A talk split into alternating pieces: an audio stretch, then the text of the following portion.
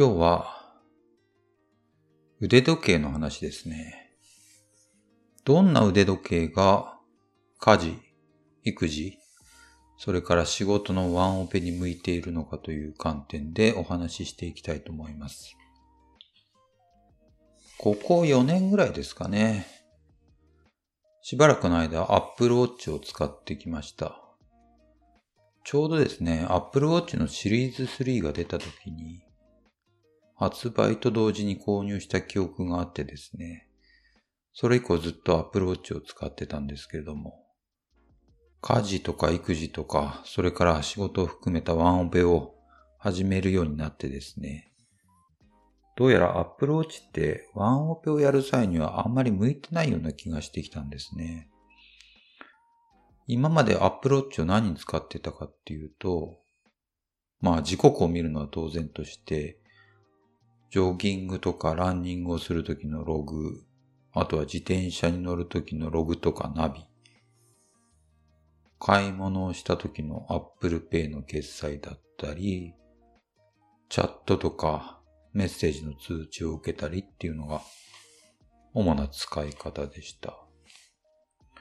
まあ一日の大半を仕事だけやってるときはいいですけど、家事とかですね、育児とかをやり始めるとですね、常に現在の時刻が何時何分なのかっていうのを、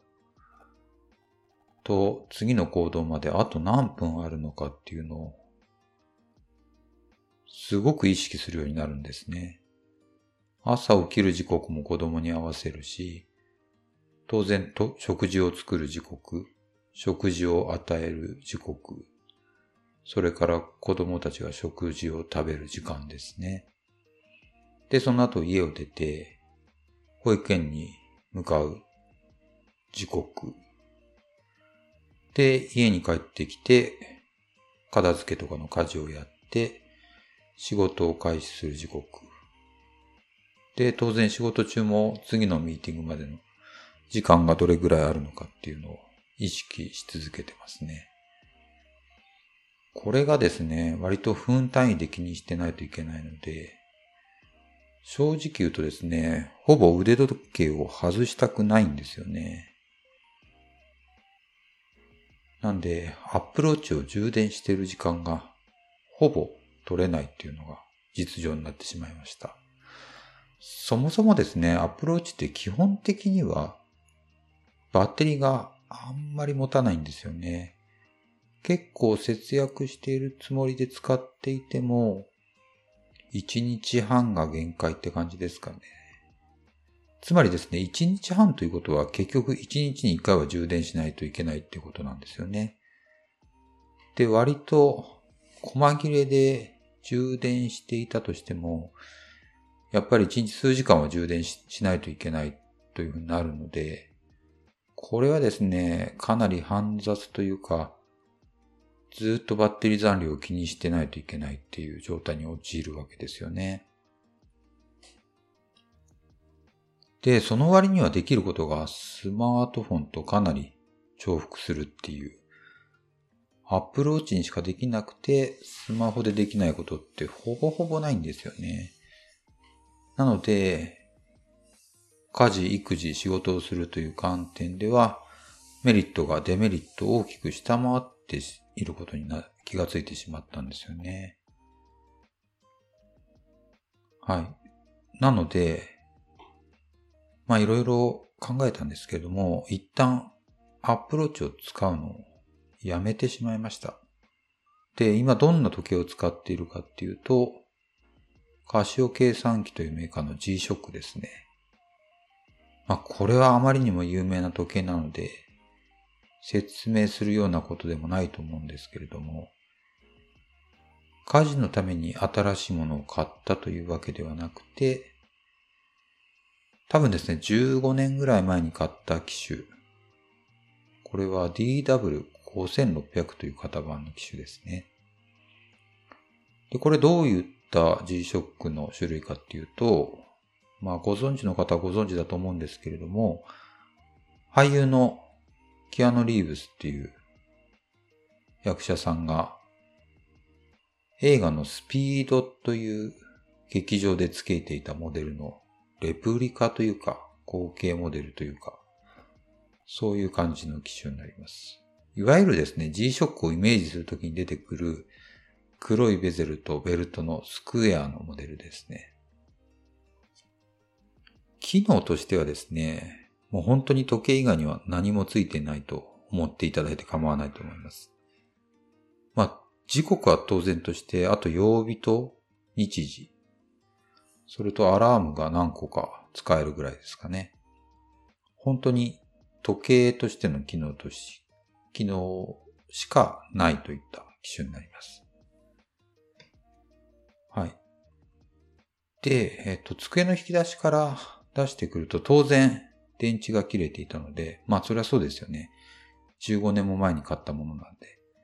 それをですね、近所の時計屋さんで電池を入れ替えてもらって、今使っています。やっぱりですね、さすが G-SHOCK というだけあって、相当丈夫ですね。15年も前のものなのに普通に時刻を表示できてるし、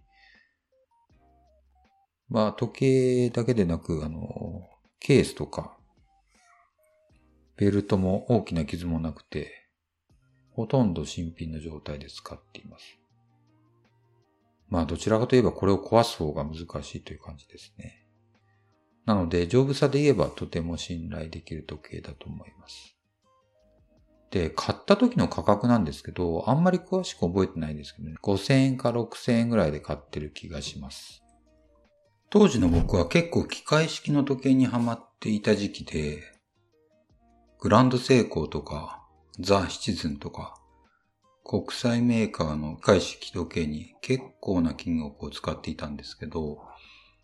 その時にですね、たまたま登山に誘われまして、登山にちょっと高級な時計を使いたくないというので、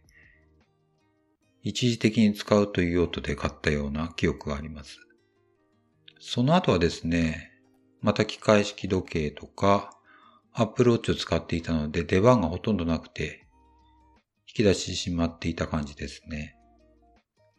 で、改めて使ってみると、これのいいところはとにかく丈夫っていうことですね。皿洗いをするときも、掃除をするときも、お風呂に入るときも、子供と海で遊ぶときも、プールで遊ぶときも、仕事をするときもとにかく24時間つけっぱなしな状態で、当然充電なんてする必要もないんですよね。充電については、電池を交換したときに時計屋さん曰く、まあ製品の使用上は2年使、使えるってなってるけど、まあ、3年は大丈夫なんじゃないっていう話をしてもらいました。で、もう一つはですね、時刻がかなり正確ですね。まあ、いわゆるクォーツ時計なんで、使用上は月に20秒ぐらい狂うと思うんですけど、実際どうかっていうと、4月ぐらいからつけ始めて、今日で4ヶ月ぐらい使ってるんですけど、ほぼ時刻は狂わないですね。さっき見たら3秒ぐらいかな。進んでたぐらいなんで、ほとんどメンテナンスとか時刻合わせが不要だと思います。ただ24時間つけっぱなしなので、汚れるのは汚れるので、たまにお風呂とか入った時に、パーッとお湯で流せば綺麗な状態が維持できる感じですね。とはいえ G-SHOCK なので、当然スーツとかを着るときには不向きなんですけど、今僕はほぼ100%リモートでの仕事なので、スーツを着たり、取引先と会って会食をしたりっていう機会はほとんどないので、あんまりそういう TPO っていうんですかね。に、えっ、ー、と、気を使わず、つけっぱなしで OK っていうのは大きいですよね。で、しばらくアップルウォッチをやめて G-SHOCK に帰って何か困ったことがあったかなと考えてみたんですけど、ほとんどないですね。いや、むしろ腕に通知が来なくなったり、何かあるたびにバイブが震えて、その都度気になってしまうようなこともなくなったし、で、とにかくですね、充電のストレスから解放されたっていうのと、丈夫であるっていうのと、それから最悪なくしたりしても、まあそれなりに安いのですぐに買い替えられるという安心感は大きいですね。時計ってアクセサリーだったり、スマートフォン的にいろんな機能を便利に使うっていうのもあると思うんですけど、本質的には正確な時刻をいつでもどこでもどんな状態でも見られるっていうのはあると思うんですよね。そういう意味では G-SHOCK は家事とか育児、仕事、それらをワンオペで回すという用途においては、これ以上優れた機種はないのかなとは思っています。はい。ということで今回は Apple Watch をやめて G-SHOCK を使い始めたという腕時計に関するお話でした。以上になります。ありがとうございました。